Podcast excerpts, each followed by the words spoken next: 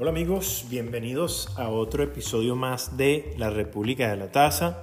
Historias de café, música y literatura en una dosis de tertulias diarias descubriendo el alboroto universal.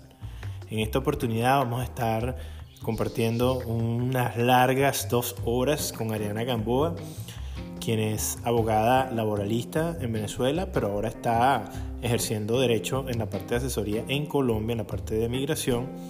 Y bueno, este fue una colega con la cual compartí momentos de la práctica del derecho en la Victoria. Pero esta colega tiene algo particular, tiene una pasión por la vida, una pasión por la poesía. Entonces, bueno, sin más preámbulos, espero que disfruten de este tu podcast de La República de la Taza. Espero que lo disfruten.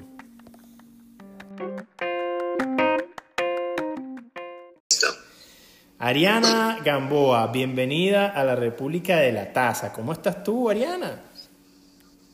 Hola, Eddie, muy bien. Aquí con mi cafecito. Yo soy de esta república hace tiempo, ¿viste? Genial. Ah, mira, esto, esta taza con, la, con mi cara ahí, no vayan a creer que yo soy tan narciso. Yo soy narciso, pero no tanto. esto me lo regaló un abogado de la firma en donde trabajo y me encantó. Se lo regaló a todos los investigadores. Y wow, cuando lo vi, aluciné. ¿Qué tal? Qué chévere. Mira, Ariana, cuéntame, ¿qué café te estás tomando? Yo estoy tomando cafecito colombiano. Yo estoy aquí en Bogotá. Uy, ya te, ya te escucho como el acento, pero un acento, un acentico paisa. No, pero mira que yo estoy en Bogotá, no tengo acento paisa, tendré en todo caso acento rolo, aunque me encanta el paisa, ¿viste? Me, gusta ese acento. Me encanta. Sí, ese acento me encanta. Para mí. Ojalá se me pegue, pero no tengo mucho contacto con paisa. ¿En serio? Oh, ok. Mira que no, acá no tengo allá, allá en Venezuela habían, tenía muchos amigos paisa que vivían en Venezuela. Todavía sí. En Venezuela había más paisas, sí. Sí. Aquí, aquí... y el, colombiano en Venezuela es diferente al colombiano en Colombia. Ah, sí. Sí, mira que yo llegué creyendo que no, sí, que, que voy a hablar con todo el mundo, que esa, ¿sabes? Como eran los colombianos allá y no, acá son muy reservados. Tengo más amigos colombianos en Venezuela que en Colombia. Imagínate, qué, qué locura, ¿no? Mira vos. Qué locura. Sí. Pero entonces, mira, fíjate que, sabes que en Venezuela nosotros tomábamos café en tazas pequeñitas, pero un café cargado, ¿sí? Acá en Colombia se toma en tacitas grandes y es un café más suave. Entonces yo mezclé el tamaño de Colombia con lo cargado de allá de Venezuela y paso todo el día eléctrica. Buenísimo, buenísimo. Nosotros, eh, bueno, Ariana, para los que no te conocen, Ariana Gamboa y yo fuimos este, practicantes de derecho en Venezuela. Cuéntanos, Ariana, ¿te acuerdas de aquellos tiempos cuando ejercíamos derecho en Venezuela? Eras la contraparte. sí, Eddie era procurador del trabajo, yo abogada laboralista y bueno, nos encontramos muchas veces, pero Eddie, que tú parecías el importado ahí en, el, en el silencio. sí. Mira, te voy a decir algo. Este, de verdad que yo cuando fui, bueno, a mí siempre me gustó el libre ejercicio. Yo cuando, eh, ya cuando estudiaba derecho, que yo podía ir a tribunales, eh, a mí me tocó mucho revisar las cortes de lo contencioso administrativo, siendo estudiante, este, yo quería estar ahí, de ese lado, litigando. Me encantaba el hecho de la flexibilidad con que un litigante puede ir de su oficina asesorar, reunirse en cualquier restaurante o en cualquier café o en cualquier empresa y después ir a las cortes o a los tribunales y esa sociabilidad que se había entre colegas, una cosa sublime, a mí me encantó eso, me encantó. Sí, a mí también me gusta mucho el libre ejercicio y ahorita tengo así como un conflicto porque claro, eh, pues acá en Colombia yo dije, bueno, voy a, dedicarme también al libre ejercicio, pero pues bueno, con todo el tema de la pandemia y eso es como difícil que uno socializar, porque pues el litigante tiene que estar socializando todo el tiempo para tanto para captar clientes como para, bueno, es como, es como parte del perfil del litigante, ¿no? Y entonces aquí me ha costado mucho, yo dije, bueno, tocará buscar trabajo eh, como abogada en algún, en algún bufete o en alguna empresa, pero si uno le queda siempre como el despechito cuando, cuando decide hacer eso, es como terminar una relación, porque el que es litigante pues es como, es como una forma de ser, ¿sí? Es como parte de la personalidad. Totalmente. Me pasaba en el, en el trabajo anterior, pues yo estaba trabajando en una firma de abogados, mientras que convalidaba el título estaba trabajando de secretaria, y cuando yo veía que los abogados salían a las audiencias o, o salían simplemente de la oficina, salían porque iban a revisar algún proceso, porque tenían alguna audiencia, a mí me provoca decirles, llévenme, llévenme al tribunal. Claro, porque es algo que está en nuestras venas, y sobre todo tú, Ariana, que vienes de una familia de abogados. Sí. De toda, toda sí, tu venimos, familia. bueno, desde mi papá, que fue el que fundó la oficina. Okay.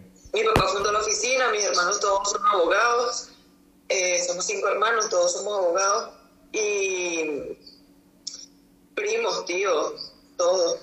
Pues había que estudiar derecho para entender los chistes de la casa. Eso está buenísimo. Sí, o sea, que ahí el que no estudió derecho se queda mirando para los lados en las reuniones porque pues los chistes, los cuentos, todo tiene que ver con derecho. Y escúchame algo, Ariana, ¿cómo eran esas reuniones en tu casa, esas reuniones familiares?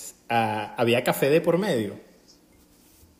Claro, Ed, imagínate que mi mamá, Esperancita, mi mamá es famosa por su café. ¿no? De hecho, eh, ahorita ya cumplió año el 20 de agosto y yo le hice un, un regalo porque, bueno, nosotros tenemos una particularidad que es que el que es amigo de uno es amigo de todos en la casa. Entonces, bueno, entraban los amigos míos y se hacían amigos de mis hermanos, amigos de mi mamá, le pedían la bendición a mi mamá. Entonces, somos, los amigos somos como primos, como hermanos, yo no, sé. Entonces, en su cumpleaños, yo, eh, todos los amigos que me escribían, ay, feliz cumpleaños a tu mamá, yo le decía, grabame un videito y yo se lo mando. Y le hice una recopilación que finalmente duró como 12 minutos de mensajes de los amigos que le mandaban feliz cumpleaños a mi mamá. Y todos recordaban era el café. Esperanza, tu cafecito, porque es que ella es famosa, pero por... Y el café de ella es de colador, el café de ella es café colado. El mejor Mamá café. no hace café ni cafetera, ni... No, su café es café de colador. El mejor Y café. mira que la mano de ella, sí, la mano de ella le da el sabor especial. Pero ¿por qué, por qué recordaban a tu mamá por el café? Eh, ¿Era una persona que se reunía mucho en casa de tu mamá y tu mamá les hacía café? ¿Es así la historia? Sí, sí, tú llegas a la casa y lo primero que mi mamá hace es ofrecerte café y darte uno, dos, tres, cuatro, cinco. ella, ella, pues prepara café todo el día y va, y va a dar tu café todo el día. ¡Wow! ¡Qué bien! Sería interesante ver Sí. una colada de tu mamá aquí en la República de la Taza, un video de, de cómo cuela ella, cómo es su, cuál es su estrategia, qué café Ah, bueno, yo utiliza. le digo que te grabe. Mira, y le mandas café de Colombia. Eh, yo no sé, sí, no, mira que cuando fui, yo le digo, mami, ¿qué quieres que te lleve? Café. Claro. Y entonces prácticamente llevaba una maleta, era de puro café. Y Le llevé, cuando fui la última vez, le llevé como 10 kilos de café tal vez. Y yo pasé como una semana en Venezuela y cuando regresé me dijo, ay, se me está acabando. Imagínate. Bueno, Ariana, Y te, prepara, tengo, pero te tengo una buena noticia para ti y para tu madre. Y para toda tu familia que está en ¿Qué? Venezuela. Bueno, te cuento un poco.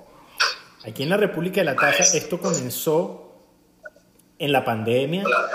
Ya yo tenía tiempo compartiendo videos por internet, con mis, eh, compartía mis extracciones, porque hay grupos en Facebook que, que, bueno, que se prestan para eso y tal, ¿no? Pero en la pandemia yo dije, wow, no estoy haciendo nada, estoy con demasiado tiempo libre, tengo que hacer algo, porque si no me voy a volver loco. Entonces, bueno, diseñé, creé el podcast y el Instagram y todo em- empezó como una, una locura porque un invitado me fue llevando a otro y a otro. Entonces, este, he empezado a conocer el mundo del café en Venezuela que no conocía tan abiertamente como ahora. Entonces, hay miles de productores, miles, o sea, hay, hay personas muy valiosas que están haciendo café de especialidad en Venezuela y te lo pueden hacer llegar a la puerta de tu casa de tu mamá allá. Y un café de calidad en Venezuela. Viste, toca que nos pongas allí en contacto. No, ya. Porque yo le estaba comentando eso a mi esposo. Le digo, mira, no importa el café que mamá utilice, o sea, porque sabes, pero ya con la raíz de la crisis y todo eso, y con la escasez de café, bueno, de pronto comenzaron a salir unos cafés que eso no sabía nada, pero mi mamá los prepara y le queda delicioso. Y yo creo que saqué la fortuna de, de que heredé su, su mano para el café y para la comida también. Mi comida sabe muy parecida a la comida de mi mamá. Y mira que yo me casé y yo no sabía cocinar. Yo me casé y yo, yo no sabía cocinar porque mi mamá cocina tan rico que yo nunca me animé a eso. Ariana, déjame decirte que somos dos. Suena raro que un hombre diga eso, ¿no? Pero yo, yo también, yo tengo derecho a decirlo. Yo me casé y no sabía cocinar. No te guardes nada. y ya sabes, ya aprendiste. Totalmente. No, mira, aquí Estados Unidos me enseñó a barrer, me enseñó a fregar, me enseñó a, pegar bloques, a hacer muros de contención, pisos, losas, pintura, a destapar cañería. O sea, ya yo soy un hombre. Yo le llamé a mi papá a los primeros ocho meses que yo tenía aquí, le dije, viejo, perdiste tu tiempo. Eh, tú no me enseñaste a ser un hombre. Quien me enseñó a ser un hombre fue los Estados Unidos de Norteamérica. ¡Wow! O sea. Oye, sí, es verdad. ¿Cuántas cosas aprende uno cuando migra? Porque, y es que uno no se da cuenta, uno se creía muy independiente, pero este tema de que de pronto te llegaba la hora del almuerzo y tú no habías cocinado y de repente te llamaba, llamaba mi mamá y me decía, ay bueno, pero pasa por aquí por la casa y ven y busca unas caraoticas que yo cociné y preparo un arroz y listo. Y uno listo, lo hacía. Ahora no, ahora no. Ahora eso, mira, yo aprendí, creo que mi primera lección en Colombia eh, fue la venta. Yo empecé, no, mentira, yo empecé volanteando yo empecé volanteando eh, licencias de construcción, ¿no? Yo trabajaba con un arquitecto que hacía licencias de construcción y yo me paraba en la curaduría, que por cierto, no, uno no se puede parar en la curaduría a hacer eso, pero yo igual lo hacía. y yo, fíjate que las consultas allá con, con, sí, con jurídica o con el arquitecto eran este, a las 6 de la mañana eran a las 6 de la mañana. Y entonces yo llegaba, porque esa, eh, las personas que iban a esa consulta eran los que tenían alguna duda con respecto a alguna remodelación que iban a hacer en la casa, si estaba permitido o no por la alcaldía. Entonces yo decía, bueno, como esta gente es la que tiene dudas, esta gente es la que necesita el arquitecto. Yo me iba a las 6 de la mañana a repartir mi tarjetita de volante de construcción. Posteriormente, un trabajo supuestamente vendiendo perfumes, pero mira que no vendí ni uno, porque es que el colombiano es vendedor, pero, pero por naturaleza, y nosotros no. Entonces, tú te fijas que, por ejemplo, ¿cómo venden en Venezuela? Se para una persona, eh, si está vendiendo, no sé, eh, tomate, se para una persona por un cartel que dice tomates a 10 mil y listo. El que quiere tomate llegó y compró. No, el colombiano te convence de que tú necesitas ese tomate y ese que él vende. Entonces, claro, eh, pues yo aquí aprendí que tenía que, tenía que vender y, comencé, mira que comencé a seguir, él también es amante del café, te lo recomiendo, a Emerson Ramírez, él es venezolano, es coach de venta, y de unos consejos buenísimos. Y aprendí que la venta, que la venta forma parte de la vida. O sea, siempre... Ariana, la venta es uno, uno desde que nace se está ofreciendo, uno desde que nace está manipulando para obtener algo a cambio. Y eso ya tú estás haciendo una venta ahí. Yo, cuando yo renuncié al Ministerio del Trabajo, que me tocó irme al libre ejercicio, yo entendí que tenía que tener una estrategia de venta, de marketing jurídico. Y bueno, empecé a leer libros. leí un libro que me llamó mucho la atención de, eh, se llamaba Personas compran personas. No recuerdo el autor, pero es un tipazo en venta, o sea, un venezolano, oye, no recuerdo el nombre de él, pero búscate ese libro si te interesa el tema de la venta, este, porque es, como tú lo estás diciendo, que es uno, uno se está vendiendo, uno tiene que vender eh, su persona, o sea, uno cuando tú estás hablando con, ahorita en esta conversación yo me estoy vendiendo a ti, de cierta manera. ¿Ok? Y tú también estás vendiéndome algo a mí, de cierta manera. Sí. ¿Me entiendes?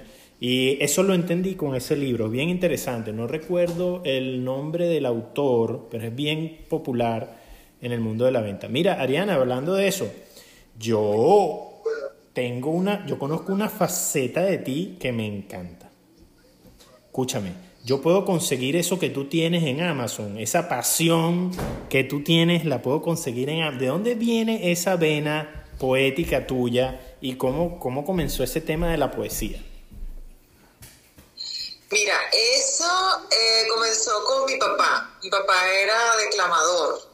Okay. Eh, papá declamaba en las fiestas, en las reuniones. Nada, nada eh, que se dedicara a eso, porque de hecho mi papá era abogado.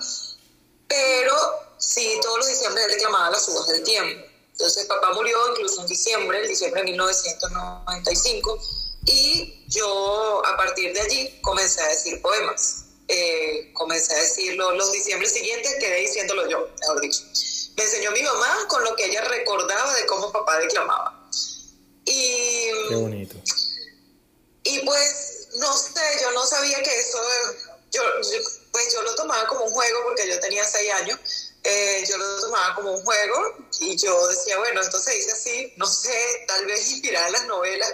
Yo decía, bueno, esto es como actuarlo. Posteriormente hice teatro, posteriormente empecé flamenco y entonces, bueno, cada una de las facetas artísticas las oriento siempre a que, a que complementen la poesía, ¿no?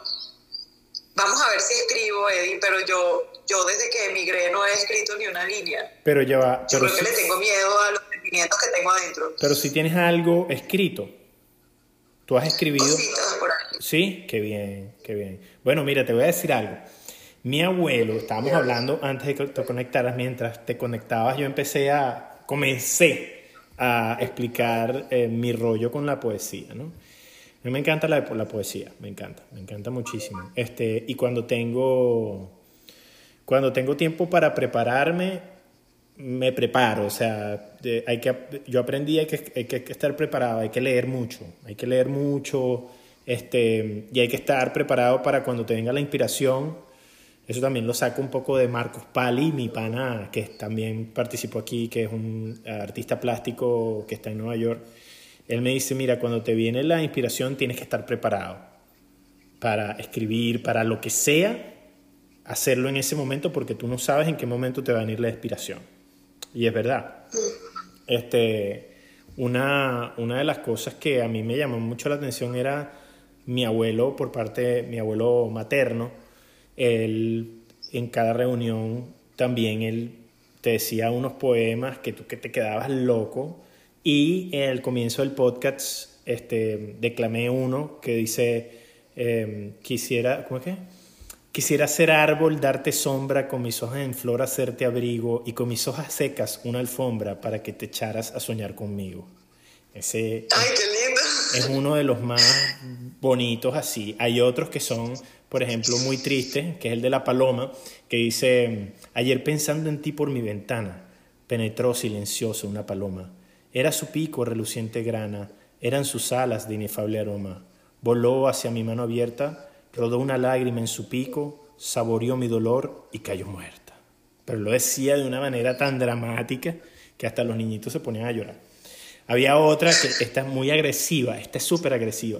Quisiera ser jaguar de la montaña. ¿Cómo que? Quisiera ser jaguar de la montaña para meterme en tu propia madriguera y así abrirte las entrañas a ver si tienes corazón siquiera. Mira, qué belleza.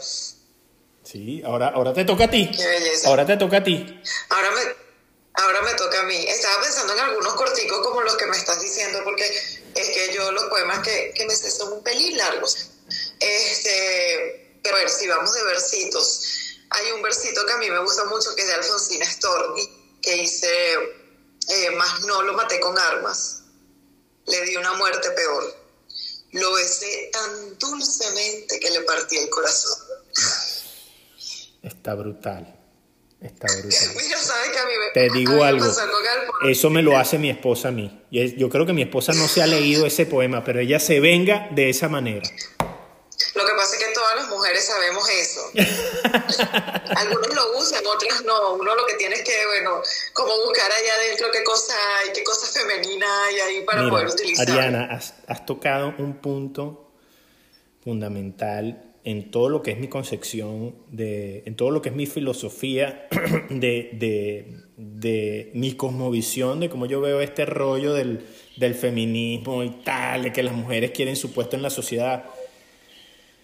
Las mujeres con eso más bien están perdiendo su puesto en la sociedad, es lo que yo considero. La mujer es tan fuerte, la mujer tiene una, una fortaleza tan inmensa que te domina todo, todo.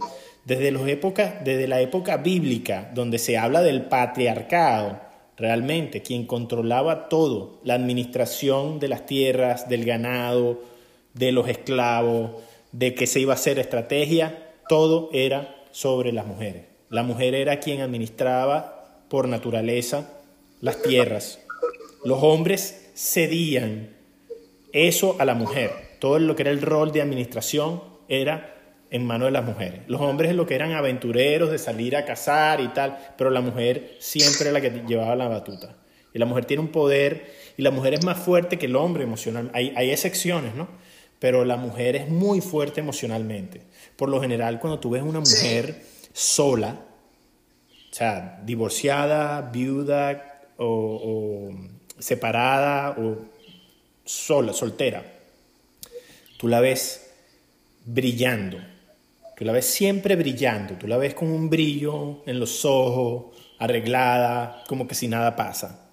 Ahora, tú visitas a una persona, a un hombre, divorciado, eh, viudo o soltero, y ese tipo está, la mayoría, inmerso en el alcohol, inmerso en los vicios, drogas, dejado, con la barba, los pelos por aquí, por la nariz, por aquí, todo, malolientes entonces tú, yo me he dado cuenta de que el hombre es muy frágil emocionalmente hablando cuando está solo. Cuando está con una mujer es otro cuento. Sí, es verdad. ¿Será porque uno siempre se está enfrentando emociones y uno aprende a lidiar con ellas, tal vez? ¿Será? Mira, yo creo que yo, yo, creo que es el diseño. El diseño de Dios es así. El hombre tiene que estar con una mujer. Yo creo que ese es el diseño perfecto. A mí me pasó, no sé si, bueno, si te das cuenta que siempre está como la burla hacia la mujer cristiana, como que la pintan como mojigata. y yo siempre invito a que lean el pasaje de la mujer virtuosa. O sea, tú lees la mujer virtuosa y tú primero te das cuenta de que ese supuesto machismo que existe en la Biblia no existe. O sea, la mujer virtuosa es un ser humano eh, diría mi familia oriental, del carajo, ¿no? O sea, es una mujer que está pendiente de sus negocios, es una mujer que lleva el día a su familia, es una mujer que se viste de, de, rojo escarlata, o sea, encima de todo ella es bella, eh, o sea, eh, eh, planta y recoge con, la, con, con, el esfuerzo de sus manos. Qué bello es. Es decir, es decir, la, abre su boca con sabiduría. Eh, la mujer virtuosa es un ejemplo también de ser humano, ¿no? Entonces yo tengo una especie de locura con ella, yo la estudio, yo, yo discrimino los pasajes, los versículos, entonces veo, bueno, literalmente lo puedo hacer así, pero espiritualmente tal vez este versículo me quiere decir esto. Y la mujer virtuosa a mí me ha servido mucho. Yo disfruto la diferencia que hay entre hombres y mujeres. Yo digo, bueno, evidentemente, si cada ser humano es diferente uno al otro, ¿cuánto más no podemos ser en razón de nuestro género? A mí me pasó aquí, bueno, ¿sabes que en Venezuela no es que, no solo es que hay una igualdad con las mujeres, o sea, que las mujeres llevamos la delantera pues en, en, derechos y en costumbres. El hombre venezolano es, es un hombre que, que, que es muy caballero, ¿sí? Cuando, cuando yo llegué aquí a Colombia casi, casi me mató un carro porque uno estaba acostumbrado, uno decía, bueno, mujer bonita pasa siempre por cualquier lado, y tú estabas acostumbrado que tú medio asomabas la intención de cruzar una calle y, y si el que va manejando es un caballero, se detiene y tú pasas y listo. Y pues resulta que acá en Colombia las mujeres han luchado mucho por su igualdad, ¿no? Las mujeres luchan mucho por su igualdad. Entonces te pasan cosas como que tú subes al autobús y están todos los hombres sentados y ninguno se para para darte el puesto. Porque la mujer colombiana lucha por la igualdad de género, ¿no? Entonces yo le comentaba a mis amigas aquí, le decía, mira chica, no tiene que luchar por la igualdad, precisamente por esa desigualdad es que uno tiene que luchar. A mí me gusta mucho ser mujer, Eddie, me gusta mucho, me disfruto mucho, me gusta, me gusta mucho arreglarme, me gusta mucho, eh, eh, me gusta el pudor de la mujer, me gusta estar casada, además me gusta ser una mujer casada, eh, me seduce la cotidianidad, me gusta trabajar en la calle en una profesión de hombre, porque el derecho es una profesión de hombres, es muy dura, y, y, me gusta la fragilidad que puedo mostrar en mi casa, me gusta ser una dura en la calle, me gusta ser una consentida en mi casa. Yo lo disfruto mucho, yo eso lo disfruto mucho.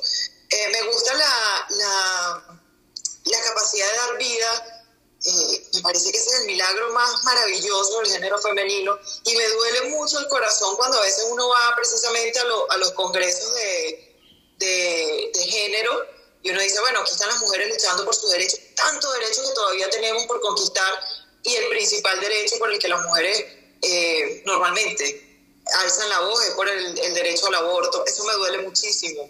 Quizás porque no tengo hijos, quizás porque deseo tener hijos, no sé, tal vez haya un tilde personal allí, pero, pero yo creo que yo creo que eso, que uno mira, está Diana, equivocada. mira quién se conectó ahí, Arnoldo. ¿ah? ¿Quién se conectó? Arnoldo Betancur. Hola Arnoldo. Saludos, hermano. Arnoldo, Arnoldo. Sí. Arnoldo, tribunal. Claro. Arnoldo.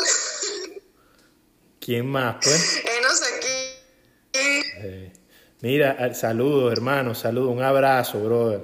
Muchas bendiciones. Mira, Ariana. Mira que aquí la rama judicial está virtualizada. Hola, Arnoldo, saludo. La rama judicial está virtualizada, ¿no? Y uno demora igual, uno demora mucho tiempo eh, revisando un expediente. Y yo cuando estaba en la otra oficina le decía, mira, ustedes tienen que conocer a Arnoldo. ¿Qué rama judicial virtual? Ni que nada. Arnoldo te veía entrar al tribunal y ya de una vez sabía qué expedientes ibas a revisar. Sí, Arnoldo era muy especial, es muy especial, es muy especial. Mira, este... Está en Texas. Él está en Texas. Sí. Anda en, la, anda en la carrera culinaria, según lo que he visto en sus publicaciones. ¿Qué? Imagínate. ¿Tú crees que regresemos, Eddie? Mira, Ariana, tú sabes que yo, mi corazón está en Venezuela. O sea, mi corazón, todo lo que yo hago, lo hago con una pasión por Venezuela. O sea, yo amo mi país, amo la costa, amo mi gente, amo mi gente. Este, y siento que lo que está pasando en Venezuela y lo que está pasando en nuestras vidas ahorita es un proceso por el cual tenemos que pasar. De decirte, de volver, yo no, no te sé decir, porque eh, el mundo como va anda de tal manera que pareciera más bien que es que vamos a dar vueltas. O sea, si tú me, si tú me preguntas muy sinceramente, yo te digo que yo creo que lo que nos toca es dar vueltas eh, y no nada más al venezolano, a la humanidad completa, porque de paso es bíblico, ¿no? En la Biblia está escrito que no, el, el, cuando Jesús manda a los apóstoles a que lo sigan, Mateo 10, le dice, síganme, agarren su cruz y vayan por ahí y, y anuncien que el reino de Dios está cerca. Y él, le di, él dice, parafraseando, que, que, va, que no va a llegar, que no vamos a llegar a conocer todos los países. O sea, le dice a los apóstoles que no van a llegar ni siquiera a conocer a todos los países, porque el reino de Dios va a llegar. ¿Qué, qué está diciendo ahí ese gran maestro? Este, bueno, para esos apóstoles la vida llegó a su fin, ¿ok? Pero quedamos nosotros y la palabra queda allí. ¿Qué dice el maestro? Que mira, la raza humana va a ser errante. La raza humana le va a tocar patear la calle y rodar y rodar y rodar y rodar. Fíjate lo que está pasando aquí en Estados Unidos. Una cosa impresionante como de repente la gente quiere un chavismo por decirte algo, ¿no? Igual en Colombia, ¿no? Este, entonces tú dices, wow, pero pareciera que vamos para allá, pues, ¿me entiendes? Que todo el mundo va, eh, o sea, lo que, todo. Sí, pareciera que lo que le está tocando al venezolano es como un experimento que va para Colombia, que va para Europa, que va a eso pareciera que es lo que viene. A lo mejor, Ariana, vamos a volver a Venezuela, pero es como cuando te llega la musa que tienes que estar preparado para escribir, para crear. Así tenemos que estar nosotros para volver fuertes, para volver campeones, ¿me entiendes? O sea, hay que aprovechar ahorita este momento para prepararnos, prepararnos, aprovechar la circunstancia, por más negativa que sea, para sacarle punta a cualquier circunstancia, para que en el momento que llegue, si sea de volver o, estando en el exilio, pasa algo, aprovechar ese momento y explotarlo, ¿me entiendes? O sea, pero obviamente yo quisiera volver, yo quisiera volver y, hacer cumplir mis sueños, que es, ¿sabes? Vivir en Venezuela, eh, disfrutar de mi gente. Este, nosotros éramos privilegiados, Ariana, éramos, éramos ricos y no lo sabíamos. Eh, mira, Ariana, una pregunta. ¿Qué marca de café, volviendo al tema del café, qué marca de café tomas en Colombia? Mira, eh, pues aquí hay varios cafés. Digamos que el Juan Valdés es como el más eh, nombrado, ¿sí? El café Juan Valdés. A mí me gusta mucho uno que se llama Café Quindío. Es delicioso. A mi juicio es el mejor café que yo me he tomado en Colombia. Café Quindío. Eh, también es famoso el sello rojo. También hay gente que, que, que toma sello rojo. Y, pero básicamente aquí en Colombia cualquier café que tú compres es delicioso. Ok, Ariana. De verdad el café aquí es muy delicioso. Te voy a advertir que posiblemente Instagram se termine de momento. ¿Ok? Porque ya yo tenía más tiempo conectado. Si pasa eso, nos volvemos a, a conectar. ¿Ok? Dale, listo. Ok.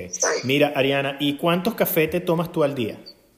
¿Cuántas tazas? Muchos.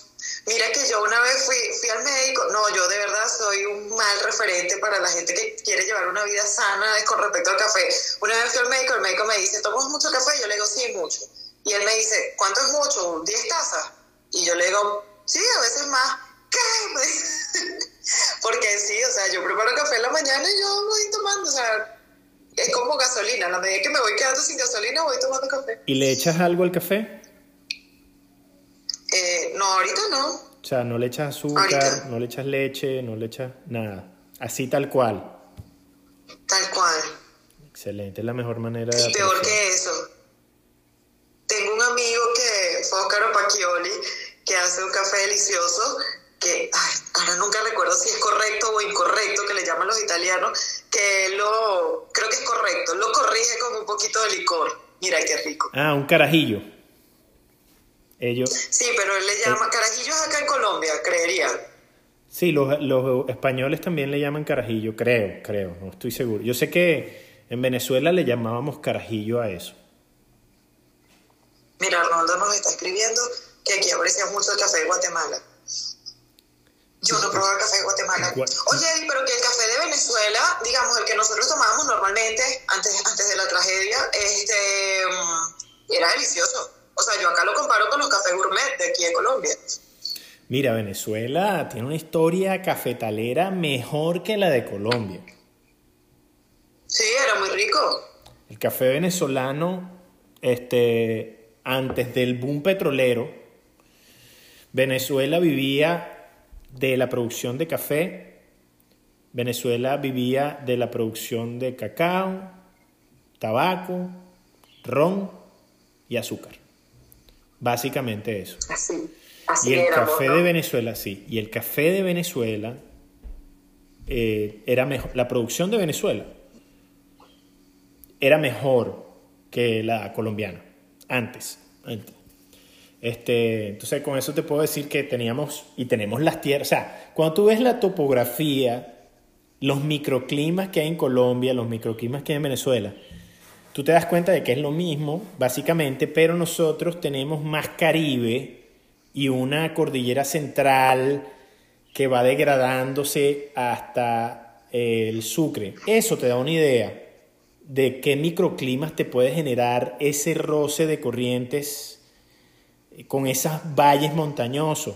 Te da una idea. Aparte de que Colombia y Venezuela geográficamente están ubicadas paralelamente a Etiopía, que es el lugar donde están los mejores cafés, a mi entender, del mundo. Etiopía está en el mismo cinturón dorado de entre los trópicos, ¿verdad? Pero está en el mismo punto. Tú ves Venezuela, el punto de Venezuela y el punto de Etiopía es el mismo paralelo, es una cosa brutal. Entonces, oye, tenemos condiciones para, para hacerlo, ¿no? Este, y obviamente tenemos muy buen café.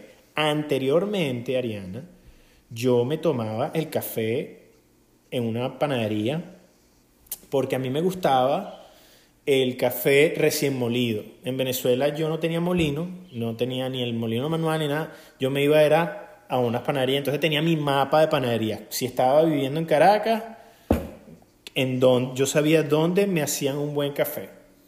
Si estaba en Maracay, sabía, tenía dos o tres puntos donde tomarme el café. En la Victoria no tenía ni un solo punto. Yo creo que en... en Eso te iba a decir, Eric. Yo nunca te vi en el cafetín de... Por ejemplo, en el Silento jamás estaba en un cafetín. No, el cafetín del Silento era muy malo. Es muy malo el café que servían ahí. Amo, amo al señor, de verdad, ¿cómo es que se llamaba él? Eh, no recuerdo, pero nunca me tomé, siempre me tomé... Gonzalo. Gonzalo, algo así, sí. Pero no, tenía muy mala máquina, tenía eh, café eh, que no, no era bueno. De hecho, no tenía su propio molino. Ya tú sabes ahí que no. La Victoria yo me lo tomaba, si acaso, en Soco, en una panadería por allá en la zona industrial, que quedaba por allá por Soco, ¿es que se llama eso? Cerca de Colflix y cerca de, de Kifarma, por ahí. Había una panadería por allá arriba. Entonces, No, esa es la panadería de la chapa. de la chapa. Esa, esa es la panadería de la chapa. No, pero cállate la boca que la panadería de la chapa tenía el mejor café, el mejor pan, pan francés. Ahí. El pan francés de la panadería de la chapa era- y además vendían pernil. Ajá. Entonces uno podía pedirse una canilla y el pernil y te hacías tu propio sándwich de pernil tipo crucijada. Total. No, esa panadería. ¿Sabes que yo vivía en la chapa hasta como hasta los dos años? Yo soy de la chapa. Ah. Y una de las cosas que yo extrañaba era mi panadería. Yo vivía una cuadra de esa panadería. Bueno, Y ese era, yo creí que yo creía que todo era igual de rico y no. bueno, ese era mi punto de, de, de donde quería un expreso, yo iba allí, ¿ok? Obviamente no salía mucho, porque ya cuando ya me la pasaba ahí era porque yo asesoraba a unas empresas por la zona.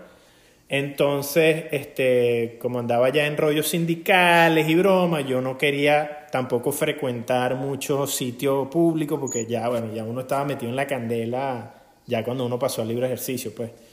Pero ese era el sitio en La Victoria donde yo decía. Después abrieron un sitio en el centro comercial de La Victoria donde hicieron como un restaurante gourmet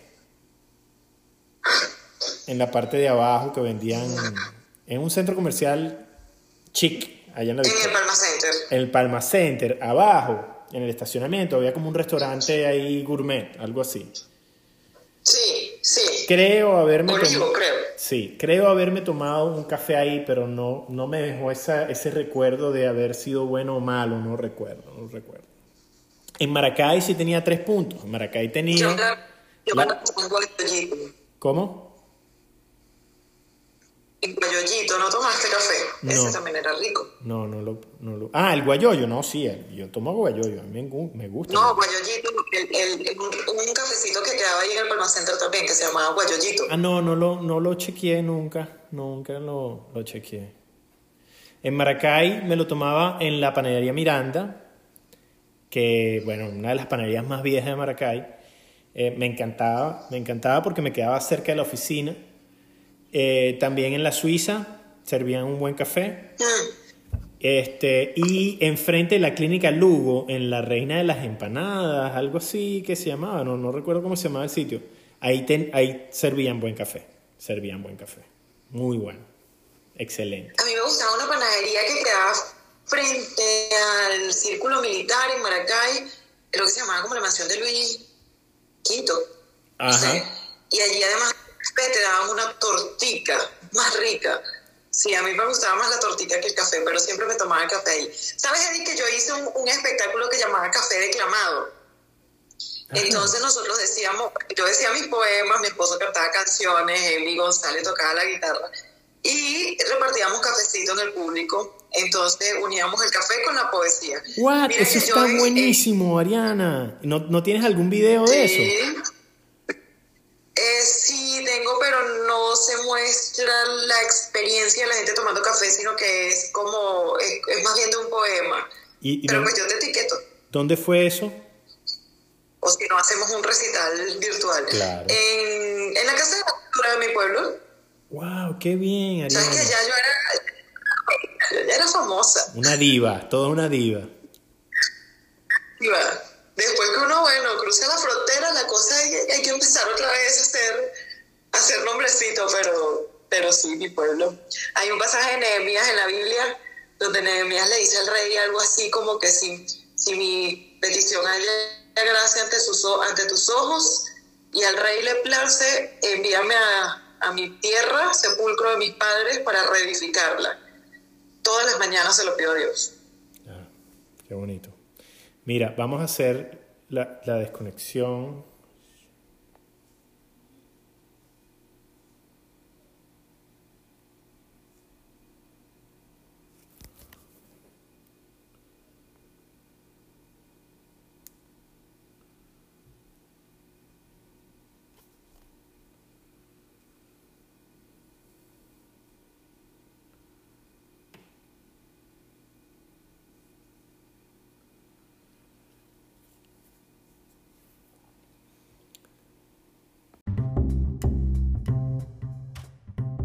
Culpa de eso.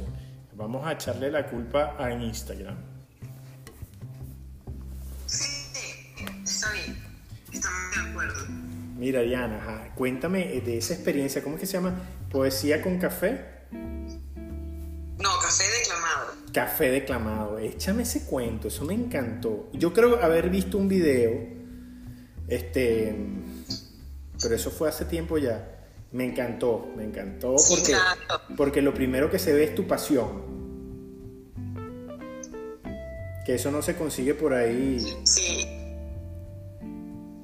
Échame el... Y mira que, que yo creo que mi, que mi poesía ha cambiado con el tiempo. Bueno, lógicamente, ¿no? Claro, uno, la poesía por ser un, una expresión artística eh, tan ligada al sentimiento y, y a la experiencia propia, pues ella va cambiando con el tiempo. Entonces, conforme uno va viviendo más cosas, va sintiendo diferente la poesía y, y, y- y la vas haciendo diferente también, ¿no? Entonces, pues allá, digamos que esa Ariana de Café Clamado, yo había pasado mucho tiempo sin, sin, sin declamar, mucho tiempo alejada de la poesía, de la declamación, de todo eso. Este, por un proceso personal muy maluco que yo me alejé de tantas cosas y digamos que en un momento yo dije, bueno, yo voy a volver a todo lo que yo era. Entonces eh, comencé a armar esta, esta poesía, me inspiré en una amiga eh, que, que, pues ella falleció y ella siempre me invitaba en su casa a tomar cafecito conversado, así le llamaba a ella. Ariana, vamos a tomarnos un cafecito conversado. Y eso era, bueno, la taza, el café y eso, la charla toda la tarde, nosotros dos allí. Entonces dije, bueno, eh, café, poesía y lo hacemos un cafecito, pero declamado, no conversado. Y por eso se llamaba Café Declamado. En ese momento, bueno, yo estaba recién conociendo a, a, mi David, que es ahorita mi esposo, y él tiene una voz, pero preciosa, él es tenor lírico. Entonces estábamos en ese momento en el que, ¿sabes? En el que yo proponía cualquier cosa y él decía que sí. Entonces yo le dije, bueno, ¿qué tal si hacemos un espectáculo? Y entonces yo digo poemas y tú cantas y él sí, hagámoslo. Y pues lo hicimos. Y Emi nos acompañó a la guitarra, mi buen amigo Emi, que es un guitarrista eh, prodigioso, cantante, artista, todo. Hicimos un espectáculo muy bonito. Eh, nos fuimos, fuimos paseando por diferentes, diferentes poesías, ¿no? Comenzamos con poesía venezolana, de hecho el espectáculo lo abría Emi cantando una tonada. Eh, posteriormente yo iba con Palabreo La Recluta, pasábamos por el poemas negroides, llanero, romántico, bueno, eso era una delicia. Mira, Cuéntame, cuéntame. ¿tiene, ¿Te sabes algo de memoria, algún fragmento de algún poema negroide? Claro, eh, claro que sí, eh, me encantan además, porque mira que yo, que, que la profesora Cecilia Álvarez, que fue mi mentora artística, ella decía, declamador que no diga poema negroide, no es declamador. Entonces hay, hay dos, hay dos que a mí me gustan mucho. Eh, uno se llama Reláfica de la Negra Hipólita, nodriza del Libertador, que relata un poco la historia de Simón Bolívar, pero Simón Bolívar niño y tremendo haciendo travesuras por la casa. Lo persigue su mamá, Misia Concesión, para, para pegarle y se le atraviesa la negra Hipólita, ¿no? Y le dice, ¿usted ha visto? Le va a pegar. ¿Y por qué lo va a pegar? Porque usted es su mamá. Esa no es razón. Yo también soy su mamá. Su mamá somos las dos. No me le pega al niño, Misia Concesión. Déjeme lo maluco. Déjeme lo grosero déjemelo labio, déjemelo pero. Que le pega a los blancos, que le pega a los negros, que le pega a todos, porque le pega. Que le pegue, que le rompa el morro, que le rompa el hocico, que tierra son. Mi niño Simón no es malo. Lo que pasa es lo que pasa, mi tía concesión. Que defiende a los chiquitos, a los negritos, a los blanquitos contra el gratulante. Y bueno, ella termina diciéndole eh, que usted es su mamá. Sí, la sangre es suya, pero la leche es mía.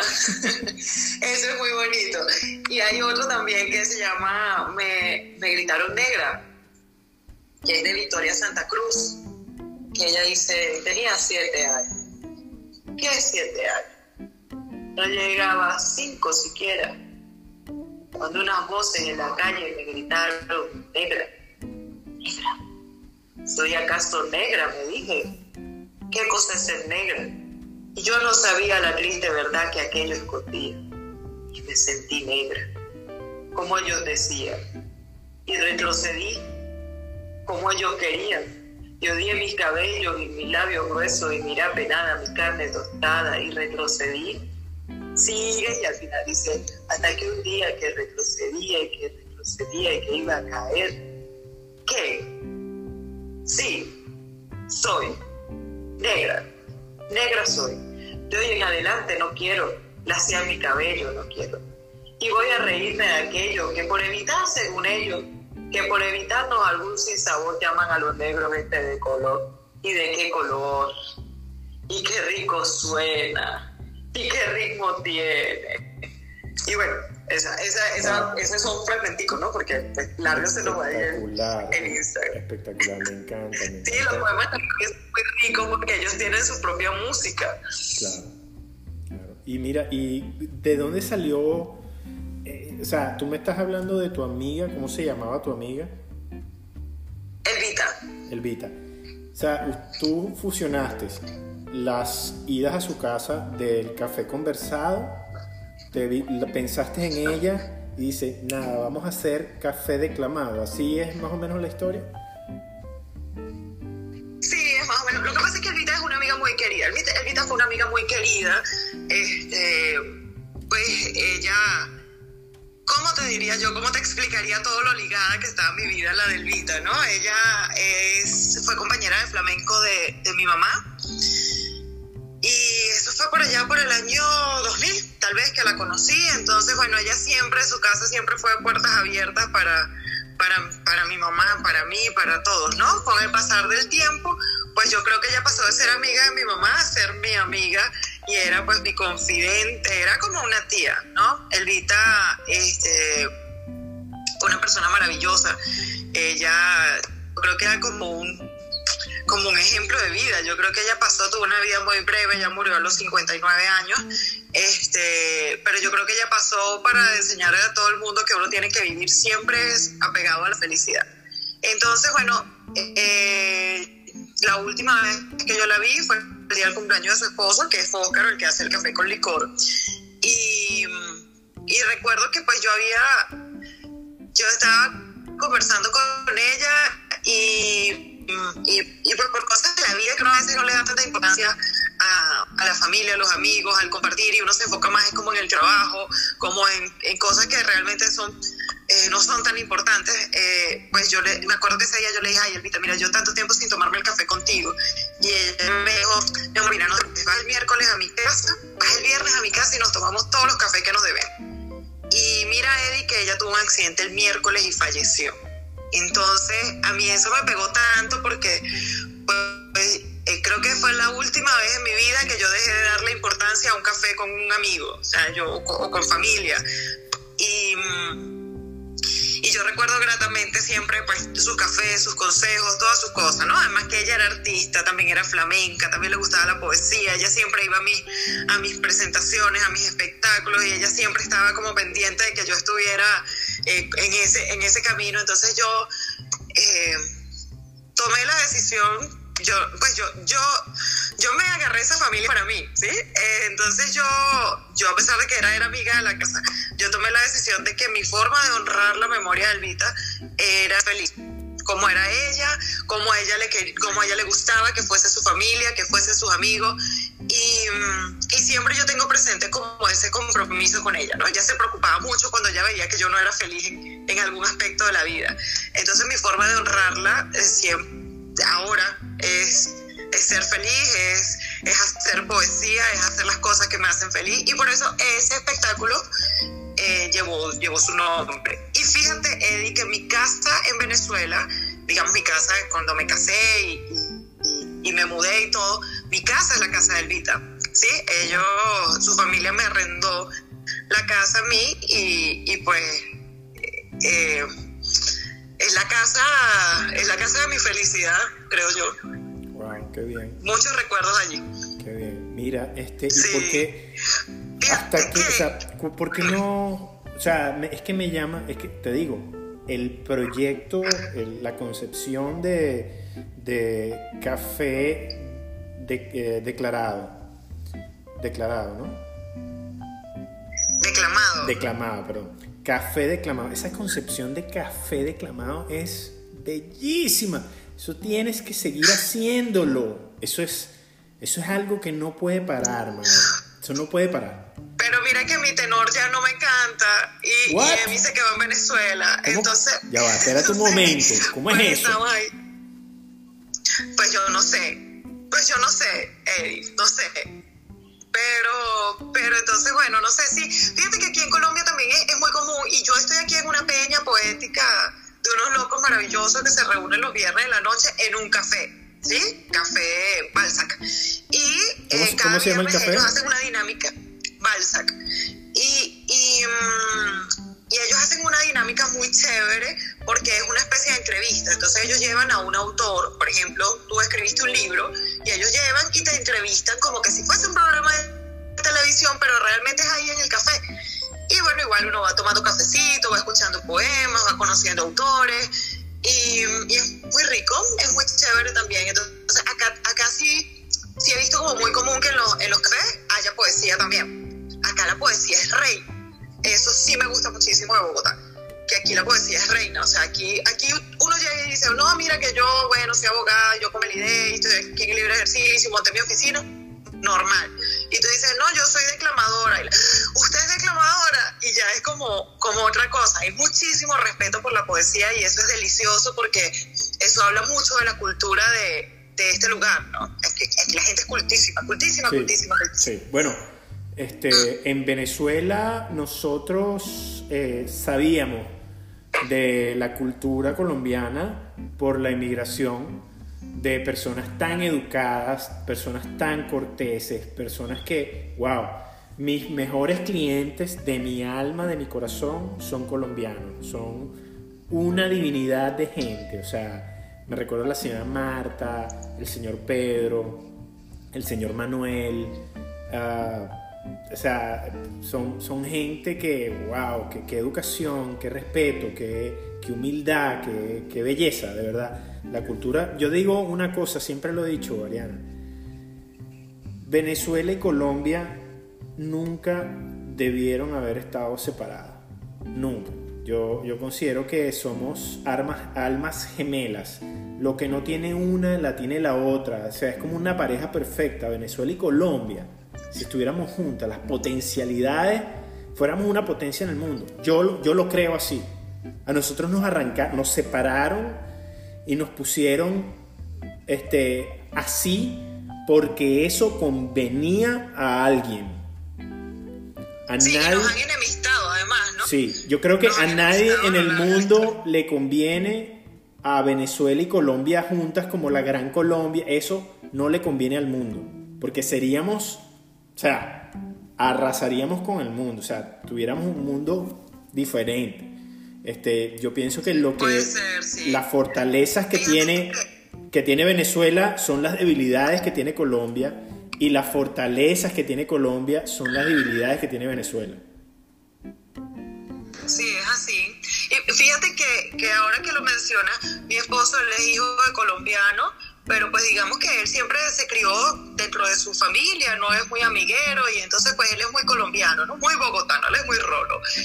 Y, y yo, bueno, imagínate, yo soy Venezuela y nosotros nos complementamos en ese mismo sentido que tú dices. O sea, David, él es una persona disciplinada.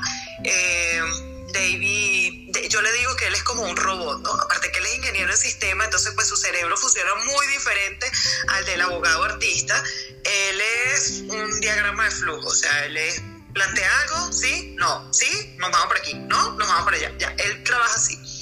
Eh, muy trabajador, es, es no es sentimental, él es como más racional todo y yo soy completamente lo contrario o sea yo yo soy de, de, inspiración yo soy de sentimiento yo yo puedo cambiar el destino de mi vida o sea de pronto yo me planifiqué para hacer algo pero no mira ahora creo que la ruta es esta y paz la cambio. Y nosotros nos hemos complementado súper bien y hemos hecho un gran equipo porque hemos sido así. Y así es el colombiano y el venezolano. O sea acá en Colombia, digamos que tú, yo me, yo me guío por los temas de conversación de los amigos, ¿no? Acá en Colombia el tema de conversación es a qué hora usted se despierta, a qué hora entra al trabajo, cuánto tiempo trabaja usted.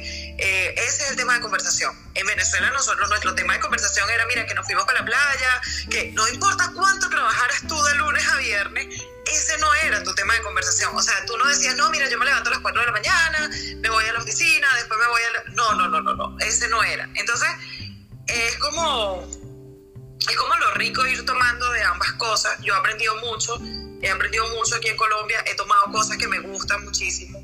Eh, también de, la, de las expresiones, ¿sabes? El colombiano utiliza tantas palabras, tantas expresiones y, mm, y, hay una, por ejemplo, sabes que cuando uno le dicen gracias, tú dices de nada o a la orden. El colombiano te dice con gusto. Yo esa me la llevo para Venezuela. Bueno, o sea, a mí el con gusto me gusta.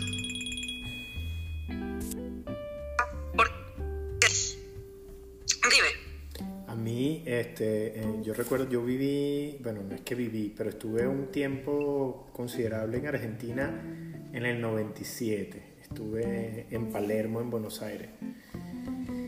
Y el argentino que tú conoces de, de afuera, o sea, el argentino que tú conoces que viaja y tal, no es el mismo argentino que tú conoces allá.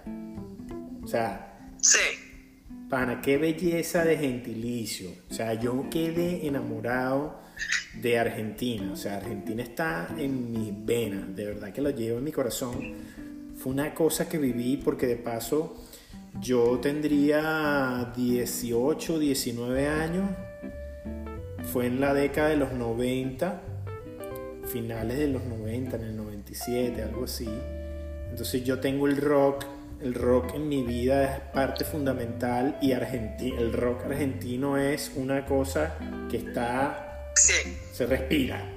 Este, y una vez fui a la plaza La Recoleta, o sea, la cultura en Argentina es algo que se respira, que se te mete por los tuétanos, o sea, una cosa bella.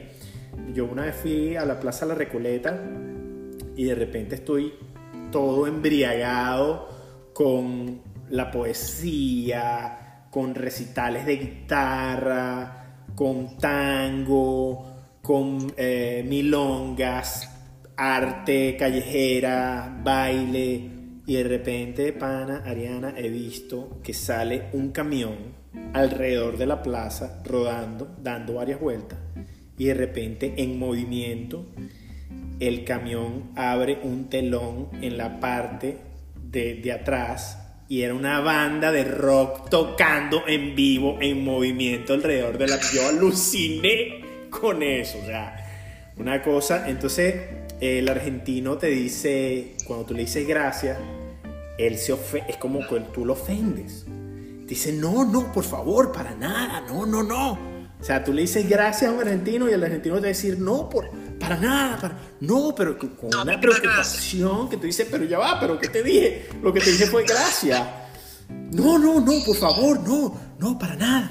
O sea, una cosa que tú dices, wow, que eso, eso me, lo, me lo llevo también, o sea, de, de, no, o sea, no, gracias de qué, es un, yo, servirte para mí es un placer, es la manera de ellos de decirlo, ¿no?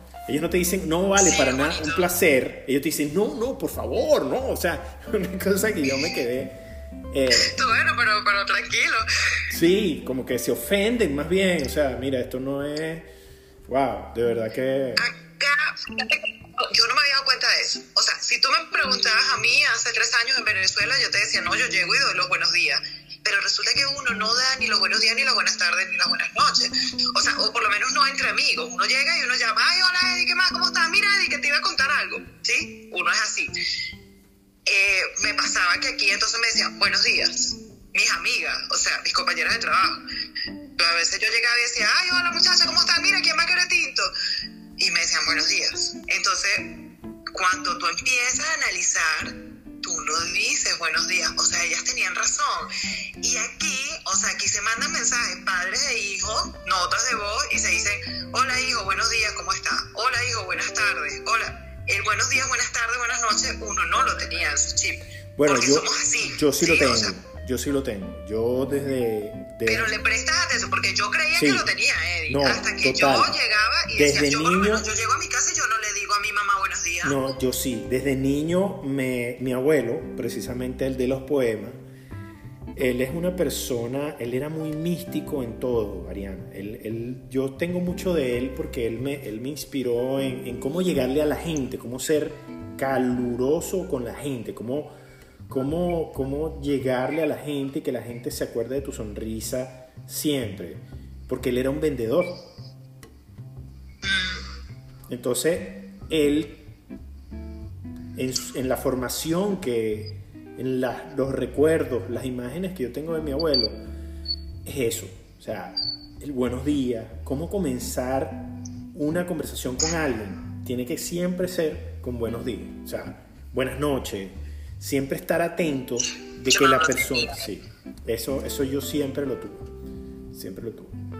Este... Yo no lo tenía. Yo, en tu caso, es buena, que, este, que es este de uno, ¿no? Uno buena, Mira, Ariana, hablando en la poesía negroide y en ese, en ese tipo de, de jergas negroides de Venezuela, este, yo disfrutaba mucho en Turmero o en esos pueblos de playa de Ocumare, este, el web, que tú ibas pasando por la calle tú no conocías a ese, a ese, a ese eh, pueblerino, pero tú decías, y la persona, me encantaba. eso, no existe en otro lugar, ¿no? Esa es otra cosa. Sí, uno pasa, ah, ah". eso me encanta. ¿Sabes que, ¿Sabes que yo, yo, mi primer poema negroide fue el de la negrita Hipólita? Y me acuerdo que yo estaba en Puerto Maya con mis hermanos y eh, se me acercó un niño y me dijo, ¿tú vas a comer empanada? Y yo dije, ahí está, ahí está ese estaba yo chama también, estaba yo niña también, pero uno, cuando uno hace teatro y uno hace, y uno hace poesía y esas cosas, uno se vuelve muy observador. Y eso es como una especie de maldición también que recae sobre el artista. Yo creo que hay como dos maldiciones sobre el artista. Una, que nada te hace ser tan feliz como estar en un escenario. O sea, no hay ninguna satisfacción personal, profesional que yo haya tenido que a mí me haga sentir tan plena como cuando yo he estado sobre un escenario. Y y es como una especie de maldición que uno tiene. Cuando tú decides, bueno, yo voy a vivir una vida normal, o sea, no me quiero dedicar al arte, pero nunca eres tan feliz como cuando estás en un escenario. Sí. Y la segunda es que al tú convertirte en un observador, tú sufres mucho. Tú sufres mucho porque tú detectas las mentiras rápido, porque tú detectas las otras intenciones rápido, Bueno, pero porque eso, eso es una, sí, eh, incluso eso es una, eh, el sufrimiento, el sufrimiento se agradece también, o sea, yo no lo vería como una maldición, sino más bien un don, un don. Ah, yo creo que sí. Y además, y además que entonces, ¿qué me pasa? Yo, por ejemplo, yo veo a yo veo a alguien en la calle, aquí en Bogotá, por ejemplo, y yo digo, este, el frío que hacen las calles de Bogotá. Entonces yo miro a la gente que duerme en la calle y yo logro sentir una tristeza tan grande como que si yo conozco a esa persona, ¿entiendes? Y sufro mucho. Entonces Yo empiezo sufro. a pensar, bueno, le voy a hacer como un cafecito, Y- voy como a bajar café para que se calienten. Y te, voy a- te, entonces, cam- te puede cambiar el día, esa tristeza te puede cambiar el día, Sí. te pone melancólico. Quizás donde, donde otra persona te dice, no, mire, que ese se está drogando, que ese es uñero, yo pienso, oye, si este pana vive en la calle para aguantar este frío, anoche eh, estaba lloviendo, ¿no? Entonces imagínate una noche fría de Bogotá con lluvia, o sea, yo a veces creo que, que ellos encuentran en las drogas una forma de olvidarse de la tragedia que tienen, Sí, ¿sabes? total. Es una realidad muy triste sí. una realidad muy triste la que ellos viven. Y entonces eso me, me afecta, porque entonces uno los empieza a ver como un personaje, tú empiezas a ver a todo el mundo como un personaje, para mí todo el mundo es un personaje. Mira, mira, Ariana, tú, tú le das, tú le das un café a esa gente. Eso es lo máximo para ellos. Hay un documental. Sí, algunas veces lo hago. Hay un documental en Netflix de Café para Todos, algo así, o en YouTube, no recuerdo dónde fue que lo vi, este, donde relatan historias de, de, de gente que hay una cultura en los cafés de que cuando tú lo compras, tú puedes en vez de dar tips, pagar un café para alguien a potestad del barista. Entonces el barista El café pendiente le el llaman. café pendiente. El café pendiente. Hay un documental de eso en Netflix. Bien bonito, bien bonito, porque este, cuando tú das café, das alegría. Este, y a esa gente que vive en la calle por miles de razones, este, que no han comido, que tal, al darle un café que primero genera una reacción química en el cerebro y en tu cuerpo de bienestar, eso es lo máximo para ellos. O sea, eso es algo bien, bien interesante y bien bonito me, me pareció ese documental. Es que el café siempre es el momento, Eddie. El café siempre es el momento. Así tú te lo tomes solo. O sea, yo creo que el café no es como tomarte un vaso de agua o tomarte un té de malojillo o, o comerte una hamburguesa. No, el café es el momento. O sea, cuando uno dice, mira, vamos a tomarnos un café porque ven, vamos a conversar, vamos a compartir y tenemos un café en el medio. Cuando estás solo en tu casa y te haces un café, es tu momento de reflexionar y de pensar y de organizar. De, el café siempre es el momento. Pues yo lo veo así. Entonces, me acuerdo que cada una vez yo estaba, cuando conseguí mi primer trabajo estable, y, y recuerdo que iba de camino a la casa de los tíos de mi esposo porque nos estábamos quedando allá, y estaba un señor, un señor de la calle, eh, él sentado en un andén, en una acera, y me dijo, eh, me, me regaló un tinto, que es un café negro, ¿no? Aquí. Eddie, yo dije, imagínate, o sea, que frío y que él no esté pidiendo comida, sino que esté pidiendo café a alguien como yo, que soy tan viciosa con el café también. Yo dije, tuvo mucha suerte, porque uno le diría, no, pero ¿cómo hace algo? Va a estar pidiendo un café, va a estar pidiendo. Le dije, viejo, mira, dos tintos, nos vamos a tomar tú y yo un tinto juntos. Y entonces, de paso, me senté y hablé con él, porque la gente de la calle también tiene mucha sabiduría, ¿no? Total. Eso lo aprendí yo con Martín. ¿Tú conociste a Martín? No, tú no me conoces. Creo que no. Creo que en ese momento tú y yo no teníamos así como amistad de Facebook y esas cosas. ¿Quién es Martín? Yo tenía una fundación. Yo tenía una fundación en Venezuela que inicialmente ayudábamos a pacientes con vitiligo, con las manchas blancas en la piel, por otro cuento, ¿no? O sea, eso fue una promesa que yo le hice a Dios. Pero excepcionalmente atendíamos otras, eh, otras enfermedades también.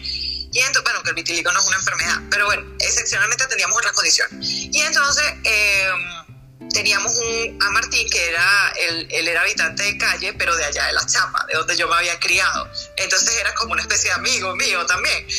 Y, él le dio cáncer, me acuerdo que yo me lo encontré en la calle y él me dijo que había dejado de, de fumar y de tomar y de drogarse y todo. Me dijo, y ahora que quiero vivir voy a morir.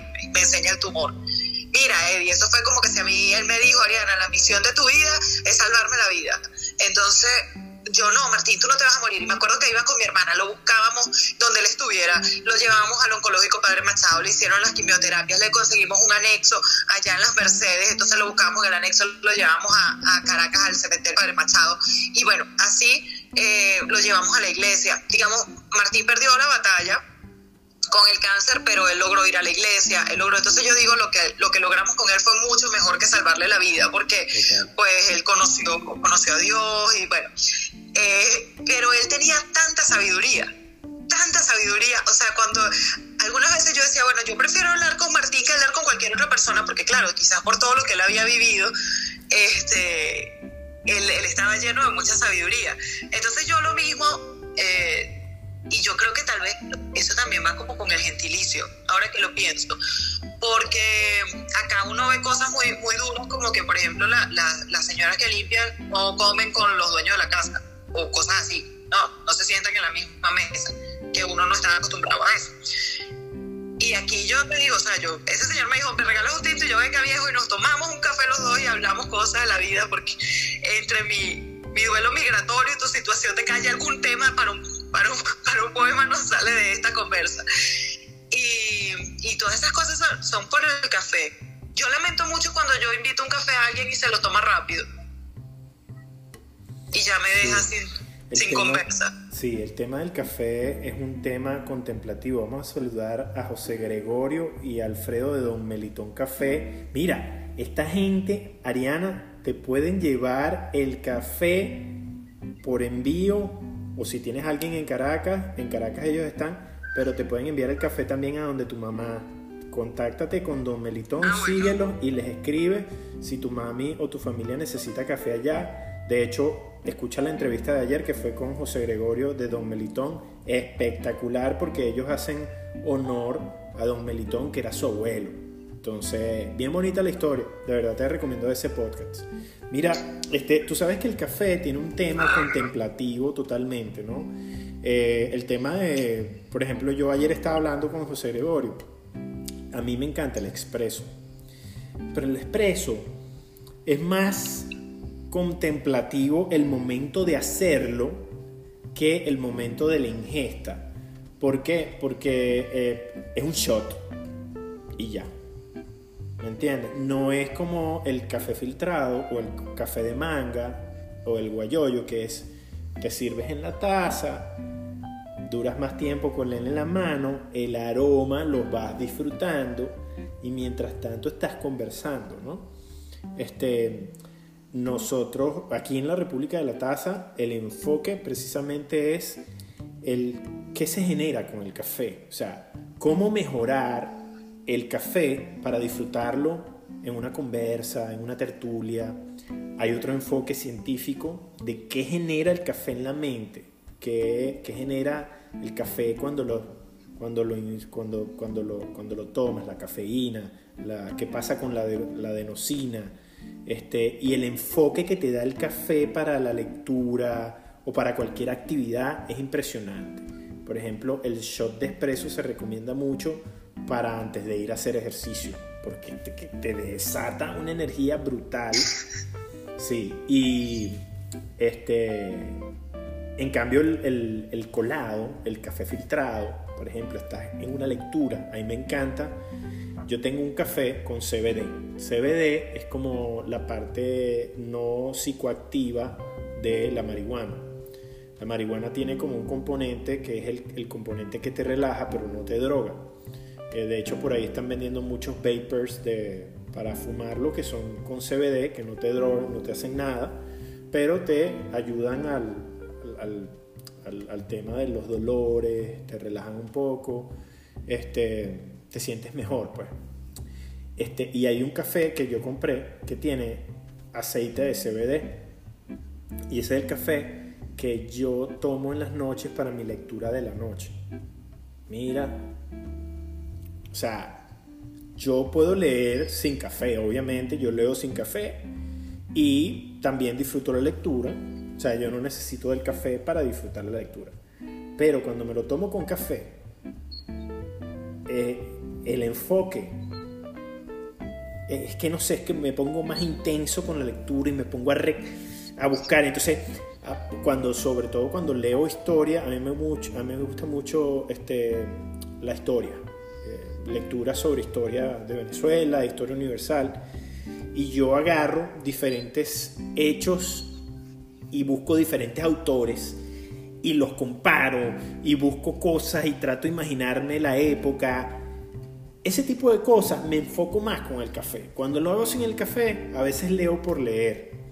Y ahorita estoy leyendo mucho por leer, simplemente por, porque estoy leyendo en inglés para mejorar el tema de mi inglés. Pero el café me ayuda muchísimo en la lectura. Y el del CBD lo utilizo porque en las noches tomar café normal es como que te agita un poquito más y ya tú quieres dormir, pues. Sin embargo, yo tomo café, yo me puedo tomar un espresso a las 10 de la noche y duermo como un niño. yo no tengo, yo no tengo ese problema. Mira, este... Pero no has probado cuando dejas de tomar café cómo cambia tu personalidad. Sí. sí. Yo soy otra persona. Sí, a mí, a mí por, lo, por lo general me, me, pone un poquito de mal humor. Aparte que yo soy medio cascarrabia, ¿no? Yo soy medio, yo tengo un carácter medio, medio cruzado. Este, sí, que sin el café yo creo que sería otro. Me, me... ¿Cuál, ¿Cuáles son tus cafés indispensables? Digamos, el que en el día dices no lo puedo negociar. Bueno, el de la mañana yo me paro cuando mi esposa trabaja ella se para muy temprano. Ese café, así yo no trabaje o no me toque trabajar tan temprano, es el primero que yo me tomo en la mañana porque es el que yo le hago a mi esposa y cuelo un poquito para mí también. Entonces eh, lo disfruto solo porque ella se va, ella se lo monta en el termo y se va y yo me quedo solo eh, y es donde yo utilizo mi, momento masculino. Sabes que los hombres tenemos una capacidad para anularnos, que es un momento blanco, o sea, no tienes nada en la mente. Es como una meditación zen, una broma así. Te pueden estar hablando y tú no escuchas nada. Bueno, yo aprovecho mis 10 minutos de nulidad ahí, con mi taza de café, que simplemente veo la pared con mi taza más nada. Ese, ese, ese es el café en la mañana, ¿no? Este, cuando antes de salir a trabajar me tomo siempre un shot de espresso. Este, por mi trabajo, yo me la paso mucho en la casa porque voy, mi trabajo es ir y hacer visitas. Entonces, a cada rato me tomo espresso aquí en la casa. Ese no se nego eso, eso no se negocia. O sea, antes de una appointment que yo tenga, tengo que tomarme un shot. Entonces yo me termino tomando como 20 cafés diarios, entre colado y expreso. Es muchísimo, ¿no? No toma mucho café. Yo no, mira, yo en la mañana eso es como un ritual. Bueno, aunque después que me casé, ahora David siempre hace como el cafecito en la mañana y yo como que le cedo ahí el espacio para dormir un poquito más. Pero digamos que cuando me toca a mí despertarme antes, eh, yo yo trato de, prepararlo conscientemente, ¿no? O sea, no de que estoy haciendo café, estoy haciendo las arepas, estoy... no, no, no, o sea, yo me concentro en mi café. Y eh, las oportunidades que David no se ha despertado antes que yo, pues normalmente se despierta primero, entonces yo aprovecho para, para leer un poquito la Biblia y entonces digo, bueno, yo este café me lo tomo con Dios. ¿Sí? Y ese es mi momento de yo sincerarme con él y hablar con él y decirle, bueno, mira, estos son mis temores y estos son mis proyectos y bueno, igual tú haz lo que quieras de mí, pero toma en consideración lo que, también un poquito de lo que yo estoy queriendo, ¿no? Bueno, y te digo, si tú comienzas todas las mañanas así, madre, vas a tener una, una vida muy bendecida, porque eso es... A mí me gusta mucho eso, sí, a mí me gusta mucho eh, eso mi mamá siempre nos acostumbró a eso, ¿no? A leer la Biblia en la mañana. Es que fíjate, aparte, que aparte de, bueno, voy a hacer todos los días. Ya, disculpe, eh, aparte de lo que es el tema de contemplar y agradecer a Dios, cuando tú estás leyendo el tesoro de la palabra de Dios, que es algo que es una cosa que gracias a Dios tenemos eso, porque es la sabiduría en texto. O sea, el mejor tesoro que, lo, que el hombre puede tener es esa sabiduría en el libro. Entonces, eso es contemplativo. Y aparte, la bendición del café en la taza. Y eso mezclado, muchacha, eso es lo máximo. Sí, entonces es como un, es como un encuentro, ¿no? O sea, yo digo, pues yo digo, Dios nos conoce a, cada uno de nosotros, Él sabe cómo somos. Entonces uno lo que tiene es que buscar la forma auténtica de acercarse a Él, no como se acerquen los demás, no, sino tu forma de acercarte a Él. Entonces yo digo, bueno, si Él es mi amigo, si es mi padre, y, y pues esta es mi forma de acercarme Él. Entonces, pues en las mañanas yo digo, vuelo mi cafecito, me siento en el mueble más rico que tengo y, y, leo la Biblia, le cuento mis cosas, porque si algo me ha quedado a mí muy claro en estos últimos tres años es que no son mis planes, son los planes de Él que es lo que, lo que uno conoce en el argot popular como una cosa, lo que piensa el burro y otro el que lo va riando y uno es el burro. Entonces uno puede tener millones de planes, pero no son los tuyos. Entonces, bueno, es como, es como ese momento, ¿no? Me gusta ese café. Luego me tomo otro café cuando me voy a sentar a trabajar. Ese tampoco es negociable. Ese normalmente se me va enfriando porque luego me pongo a escribir y se me va enfriando y está como este que ya está frío y eh, el de después del almuerzo no es negociable. Tampoco. No es, o sea, yo como y tengo que tomarme un café después del almuerzo porque si no, no, si no, no fluyo. Si no, no fluyo. Y ya todos los demás son por gusto. O sea, es increíble. Yo, y, y no recuerdo que jamás alguien me haya dicho, ay, ¿quieres un cafecito? Yo haya dicho que no. Es increíble, o sea, de verdad que sí. Ariana, y una pregunta, pues, ¿Qué, ¿qué, métodos de extracción utilizas tú en casa? ¿Tienes alguna maquinita? ¿Tienes una coladita? Una... Tengo una grequita, ya te la voy a mostrar. Tengo una, tengo una grequita y tengo mi colador porque eh, depende, como mi greca es chiquitita, apenas alcanza para dos tacitas, dos tazas grandes, pues. Entonces esa la hago cuando, cuando cuando, cuando quiero poquito café, pero con sabor de greca, que es diferente. Y normalmente lo cuelo. Bueno, a mí me da pena mostrarte mis cositas porque tú tienes unas máquinas todas lindas, ¿no? No, pero, pero, para nada, Ariana. Lo más bonito es. Eh, lo más bonito del café es que tú lo puedes hacer un espectacular café en el método más humilde. O sea, no hay excusa. Esta es mi grequita.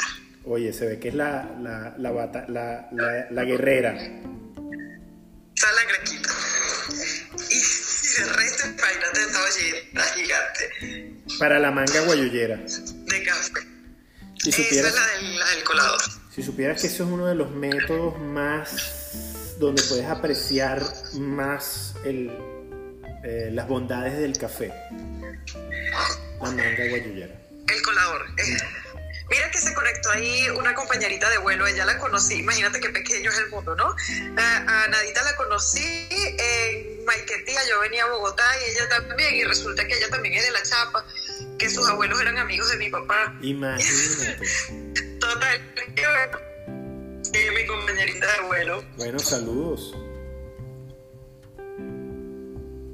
Así es. Mira, y una pregunta, ¿has intentado comprar café recién tostado?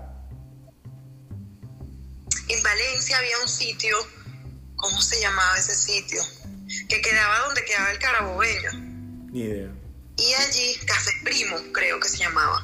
Y allí tostaban el café, lo molían, todo. o sea, una cosa que desde que tú llegabas al estacionamiento ya, ya te pegaba el olor al café, una delicia. Sí, es la única vez. De resto, no, en la casa de mi abuela que había molino de café, que también era un café muy rico, pero no, es lo que estábamos conversando antes, o sea, yo a mí sí me gustaría como comenzar a estudiarlo, porque cuando uno le gusta algo, pues uno debe, debe estudiarlo para, para disfrutarlo más, ¿no?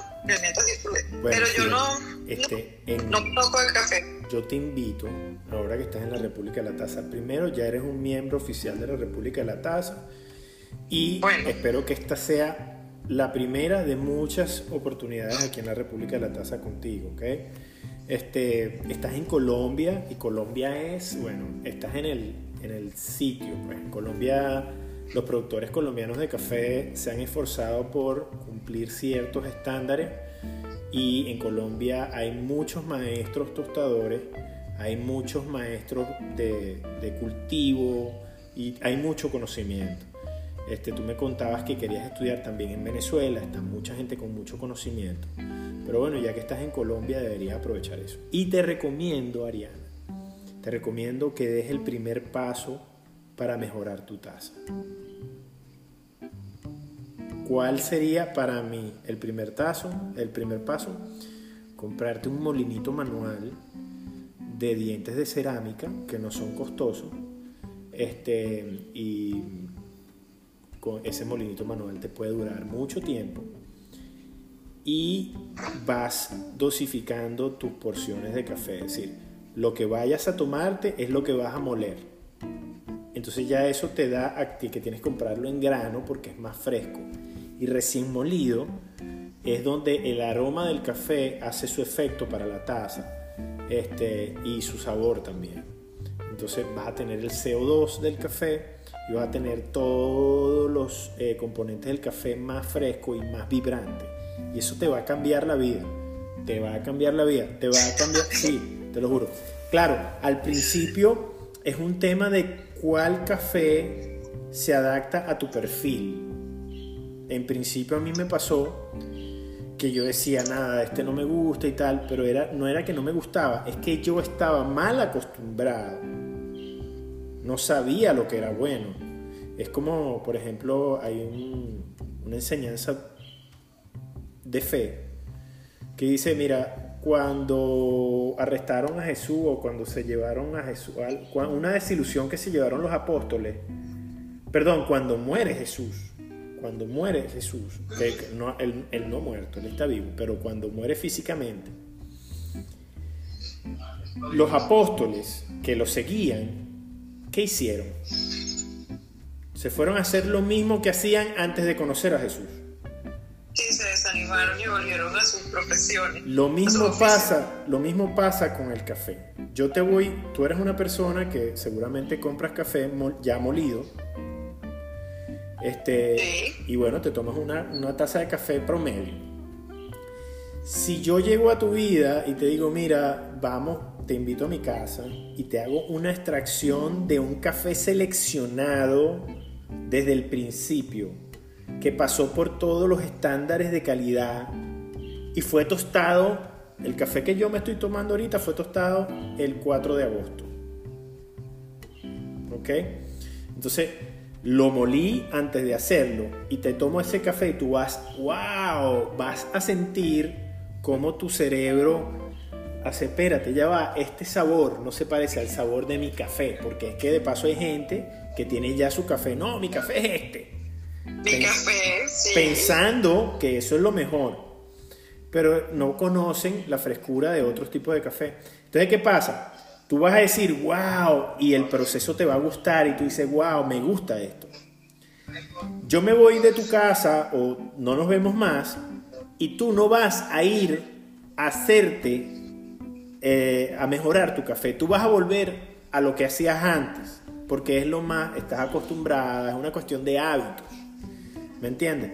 En cambio, ¿qué pasa si yo te acompaño durante ese proceso? va a ser mejor. Por eso es que a los nuevos en la fe, tú tienes que acompañarlos. ¿Para qué? Para cuando ellos no estén contigo, ellos sigan en el camino y tienes que formarlos, tienes que... Igual pasa con el café. El café, nosotros, en la misión de la República de la Taza es dar las buenas nuevas del café. Del café seleccionado, del café este, no solamente seleccionado, sino que tú sepas quién produce ese café, que no esté explotando a los trabajadores, que no haya trabajo infantil, de que sea, de que haya una trazabilidad eh, en todos los procesos, de que no te estén mezclando un grano de una variedad diferente, sino que sepas lo que tú estás consumiendo, cuándo fue tostado. Mira, cuando tú tienes un café de eso, yo estoy pensando en las personas que recolectaron el café, todo el trabajo, el proceso, el sufrimiento que hay detrás de una taza de café. Es una cosa milagrosa, brutal. Yo no sé si tú leíste el artículo que yo te mandé de la selección. No, no lo leí. Bueno, te lo voy a mandar para que lo leas. La selección es una cosa que fue una musa que a mí me llegó con todo este tema del café hice como esa comparación que te acabo de comentar de cómo es el proceso con, el, con la persona que prueba un café de especialidad. este, después de que esa persona lo que viene es probando café commodity, que no está mal, yo lo respeto, en la, en la República de la Taza aceptamos a todos, hasta los que toman Nescafé, aquí no discriminamos. Hasta ellos. Totalmente, aquí son bienvenidos todos. Pero sí nos esforzamos en que la gente sepa que hay detrás de todo, ¿no? Este, y bueno, te invito a que consigas café en granos, un perfil de tostado. A ti te debe gustar un, perfil de tostado medianamente oscuro, porque te gusta la greca. Eh, y el venezolano tiene ese sabor de que tiene que ser un poco fuerte el café. Entonces, un mediano oscuro sería bueno. No te recomiendo el totalmente oscuro, el tostado francés, para nada. Este, ni un café aceitoso que tú le veas el grano tan negro y tan aceitoso, no es muy bueno. Más bien colores medios, eh, marrones, tirando a claro. Mientras más claro el café, más cafeína va a liberar. Mientras más oscuro, menos cafeína. Entonces, y mientras más claro el café, puedes disfrutar más las notas frutales o las notas de los aromas que pueda tener el café. Mira vos, pensé que era al revés, pensé que mientras más oscuro más cafeína. No. Cuando tú vas tostando el café, le estás quitando la propiedad. No lo estás ya hay un momento que lo potencias. O sea, el arte del tostar café es potenciar el grano, sacarle a ese grano lo mejor. Todo está en el tostado en realidad. O sea, todo, toda fase tiene su, su, importancia, ¿no? Pero en realidad el tema del gusto viene con el tostado. O sea, es un 60-70%. Y el, tostado, el tostador tiene que sacarle a ese grano, porque cada grano es diferente, cada, cada cosecha de la misma variedad también puede ser diferente. Entonces, el tostador tiene que saber eso y potencializar ese grano.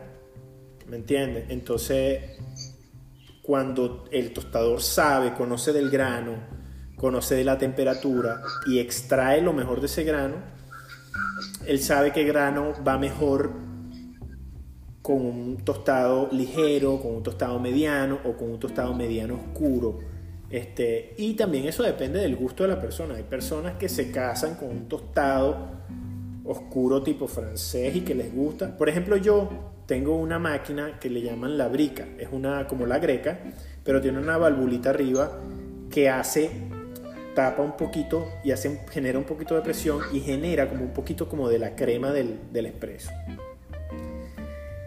En esa máquina, para generar más crema, necesito más CO2 entonces para esa máquina yo busco un tostado oscuro, mediano oscuro, un poquito oscuro, para que se genere el efecto de la crema, que a la final la crema lo que es es puro CO2. Entonces mientras más oscuro sea el café y más fresco, mientras más, más fresco sea también, te va a generar esa crema, te va a generar CO2, todavía va a tener CO2. Si el café ya tiene más de 90 días de tostado, ese café no te va a generar nada. Mira vos, ¿viste? No, mejor dicho, de aquí salgo a estudiar. Aquí hay, de, cerca de mi oficina hay una escuela de café, de hecho. Y yo siempre paso y yo digo, bueno, mira, voy a averiguar y voy a averiguar. Pero tú sabes que uno a veces se autosabotea, ¿no? Y la vida es tan grande y la vida es tan amplia que uno debería poder hacer todo lo que uno quisiera pero uno mismo se va como autosaboteando. No, después hago eso, después me meto, no, ahorita no hay. Y finalmente que eso forma parte de lo bailado que nadie te puede quitar en la vida, todo lo que uno aprende y lo que uno disfruta y, y esas cosas. Oye, mira que, que yo aquí, por cierto, hay un, hay un café que ellos te venden, es la experiencia, más que el café, ¿no? De hecho, el café cuesta como cinco veces más costoso, como cinco veces más costoso de lo que... Mira, se conectó mi hermano Ernesto tan bello. Ernesto, en Brasil. Ernesto creo que no lo conocí. fue contraparte tuya. Claro que sí. Siempre andábamos Ernesto, Nayar y yo. Pero es que yo me acuerdo es más del karateca, de tu hermano el karateca. De Antonio. De Antonio, yo me acuerdo más de Antonio. Antonio para mí era el de tu familia el que más pateaba calle. Ese lo veía a cada rato, parecía Drupi. Sí, Antonio siempre estaba allí. Él tenía muchos casos contigo, ¿no? Sí. De hecho, una vez, una vez Antonio y yo casi peleamos, ¿viste? Mira. Mira, pero te- y ella es- sabía que era karateca. No, no sé, yo creo que en ese, yo creo que ese día me enteré que él era karateca. Me dijeron, oye, te estás metiendo con el karateca. No, es que fue, fue un caso, creo que fue en la inspectoría o en una audiencia preliminar en tribunales, no recuerdo. Mira, y nos pusimos, porque es que él tiene su carácter y yo tengo mi carácter cruzado también. Y mira, nos pusimos de tú a tú ahí, ¿vale? Después nos hicimos, ¿sabes? Amigos de pasillo y tal, y nos reíamos de eso. Esos son los gajes, esos son los gajes del oficio. Y después que uno, y después que uno emigra, no, qué gusto saber de todo el mundo, ¿no? Sí, sí. Por ahí lo vi en una moto. Mira, te estaba. Sí, a ver, eh, anda de motorizado, que cuando se acabe la cuarentena va a andar de motorizado. Mira, Eddie, que te estaba comentando de, del café, eh, de café acá que te venden, es como la experiencia, ¿no? Entonces, tú, tú vas, te compras tu café que cuesta, que es como cinco veces más costoso, pero igual es como cinco veces más rico que todos los cafés que venden en cualquier lado. Y en lugar de entregarte tu taza de café, ellos te van mostrando cómo lo hacen. Entonces, eh, pues el, el, el, el chico te va comentando, ¿no? Mira, tanto porcentaje de café y tanto tienes que tener de agua. El que yo pedí era como, estaba como en una especie de greca, pues perdona mi ignorancia, no sé si esa será la greca o se llamará de otra forma, pero era como una especie de bol de vidrio que bajaba como una cadenita que subía como por una flauta. A mí se me pareció lo que podía suceder con la greca, ¿no? El sifón. Es un sifón. No, no sé, pero sí, si él comentaba entonces, bueno, si el café no queda como, o sea, el, el- el café no queda como en forma de bolita, entonces pues no, no quedó bien colado. Sí, queda, y eran tantos misterios. Yo dije, mire, yo lo que hago es que he hecho el, el- he hecho el café en el colador y lo voy batiendo. Bueno, así, pero así sí, éramos un, todos. es un yo- arte. Sí, yo en Venezuela, yo comencé con esto en Venezuela. Voy a verlo de una forma diferente. ¿Sabes que aquí, Eddie, sabes que aquí hacen ¿Aló? Te escucho. ¿Sí? Te escucho, te escucho. Ya te me quedaste pegada a la imagen. Ah, ok.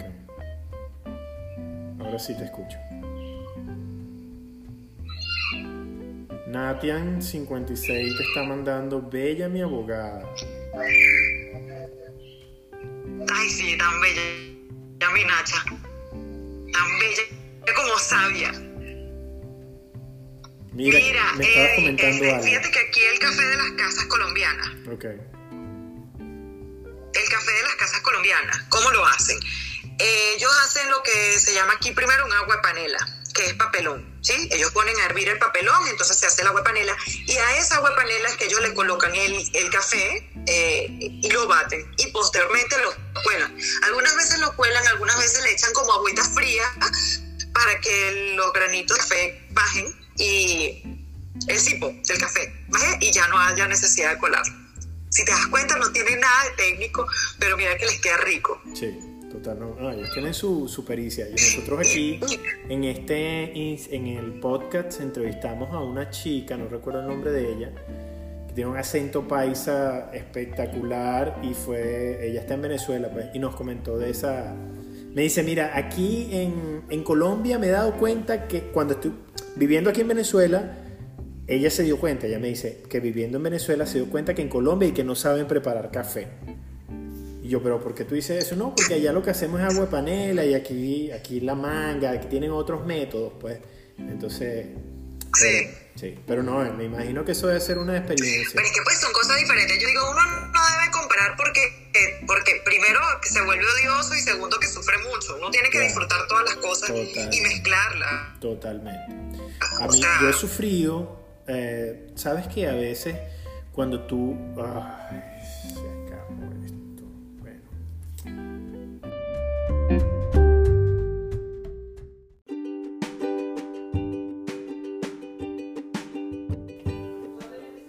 Espero que hayan disfrutado de este episodio con mi amiga Ariana Gamboa. Recuerden de seguirla en Instagram en Ariana Gamboa H.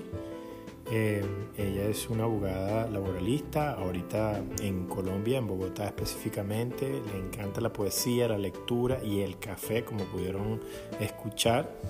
Este, y bueno, ya saben de seguirla a ella y de darle el link a, seguir y a suscríbete a este canal de podcasts y también dale likes y likes a todas mis redes sociales en arroba la República de la Taza. En YouTube también suscríbete a mi canal arroba eh, la República de la Taza suscríbete y dale likes a los videos y recuerda que estamos aquí a la orden si quieres compartir tus historias sobre el café, sobre arte, música y literatura, simplemente contáctanos y con mucho gusto vamos a tener tertulias de cultura. Igual si lo que te gusta es la pintura y quieres eh, compartirnos algo de tu arte, igual mándalo por aquí. Si tienes algo de poesía, si tienes algo que hayas escrito y te gusta, te gustaría compartirlo con nosotros, bueno, envíalo y nosotros con mucho gusto lo compartimos por aquí. Si eres amante del café, quieres mostrarnos videos o quieres mostrar alguna foto de, tus, de tu café o de tu extracción, bueno, con mucho gusto. Y también recuerda que aquí estamos abiertos para todo tipo de consumidores, bien sea de té, de café, no importa si le echas azúcar, si le echas leche, en la República de la Taza cabemos todos. Entonces, bueno, gracias por haber compartido con nosotros. El capítulo cerró, eh, se nos cortó la, la, conexión en Instagram porque fueron Instagram Live, porque Ariana no se pudo conectar por la plataforma del podcast. Pero eso quiere decir, mi gente, que Ariana va a estar en próximos capítulos. Eh, Ariana ahora es una nueva miembro oficial de la República de la Taza. Así que bueno, esperemos tener a Ariana Gamboa aquí para rato, con más de su poesía, con más de su pasión. Y bueno, espero que lo hayan disfrutado. Discúlpenme esas fallas en la conexión, pero así fue el live que transmitimos por Instagram. También pueden verlo en el Instagram de la República de la Taza. Ahí están las dos conversaciones bien interesantes, la poesía y la cultura. Un abrazo mi gente y que vive la República.